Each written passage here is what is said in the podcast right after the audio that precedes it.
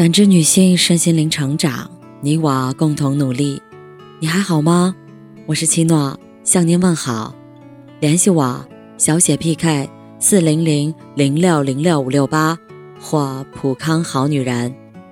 今天跟大家分享的内容是：内向不是缺陷，是天赋。看到一句话说，劝一个内向的人多说话，本质上。就是劝一个秃子多长头发。后面紧跟着有留言说，秃子还能长几根头发，内向又社恐，多说一句话都很困难。前两天，《中国青年报》的一项面向全国大学生开展的问卷调查结果显示，百分之八十点二二的受访大学生表示自己存在轻微的社恐，而只有百分之十二点二四的受访大学生表示。自己完全不社恐。有人说，年轻人不是社恐，而是恐惧无意义、无感情，还要小心翼翼不得罪人，遵守一大堆繁文缛节的社交。记得小时候，我特别内向，不爱说话，但爸妈和老师都觉得那是个不小的问题。每次他们夸奖我听话、字写得好、画儿画得漂亮的时候，最后都少不了一句，就是太内向了，要是外向一点就好了。就好像外向才能取得好成绩，以后才能找到好工作一样。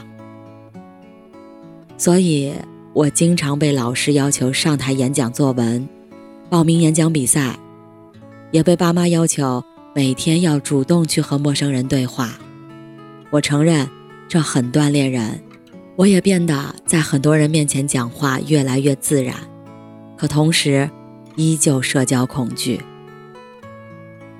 在尝试与陌生人聊天的时候，有成功的会让我很有成就感，但还有很多无比尴尬的，让我对社交产生了更多的恐惧，甚至会不断找问题，到底是自己哪句话没说好。在东七门里看过一句话：“有问题的不是社恐，而是教育社恐不该社恐的人。”瑞士心理学家卡尔·荣格认为，人可以从不同的事物中汲取能量。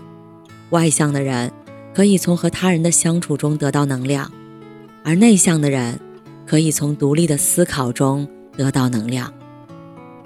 外向的人善于表达和领导，内向的人善于倾听。和思考。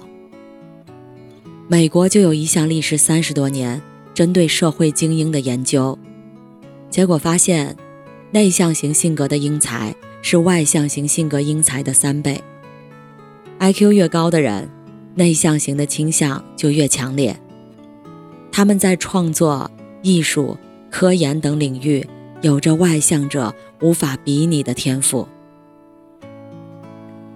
罗永浩曾在演讲中讲过一段话：“你们别看我站在台上能扯淡这么久，其实我是个很内向的人。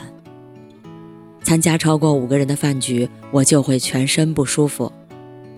每次饭局结束以后，回到家我都要一个人狠狠读一天的书才能缓过来。记得没去新东方当老师之前，很多人都说我，老罗啊。”你平时一天都不说几句话，还能上台当老师了？但我不管，我内向的性格决定了，我不会被别人左右。谁规定内向的人就不能当老师了？后来，罗永浩因为讲课诙谐幽默，又极具理想主义气质，很受学生喜爱。有学生把他的课录下来发在了网络上，还风靡了全网。罗永浩。竟无意成为了一个网红，两次当选百度十大年度风云人物。还有，喜剧之王周星驰，在电影里伶牙俐齿，在生活中却也很内向，仿佛把现实中所要说的所有话都在电影中说完了。拍《大话西游》时，导演刘镇伟也说过，周星驰很想找他聊戏。却没有面对面去找他，而是偷偷的在他房间门下塞纸条。其实，内向的人还有很多，像爱因斯坦、梵高、毕加索、卓别林、奥黛丽·赫本，他们都不爱多说话，但喜欢思考，所以照样留下了无数不朽的成果。你看，内向并不会妨碍一个人成功。在社交很重要的今天，内向有时候感觉就像一个贬义词。当对一个人说“你真内向”，多少带着点暗指那是个缺陷的感觉。但其实，无论内向还是外向，那只是一种心理状态，没有谁优谁劣，因为都有所擅长。如果你也内向，不需要羡慕那些外向的人，也不用刻意改变自己。重要的是要找到自己的优势，比如读书、钻研、思考、洞察，发挥自己的特长。一个人并不可怕，可怕的是为了合群而合群，从而迷失在无用的社交里。用舒服的方式做自己。你要知道，内向不是缺陷，它是一种天赋。就像圣雄甘地说的：“你。”能以安静的方式改变世界。感谢您的收听和陪伴。如果喜欢，可以关注我、联系我、参与健康自测。我们下期再见。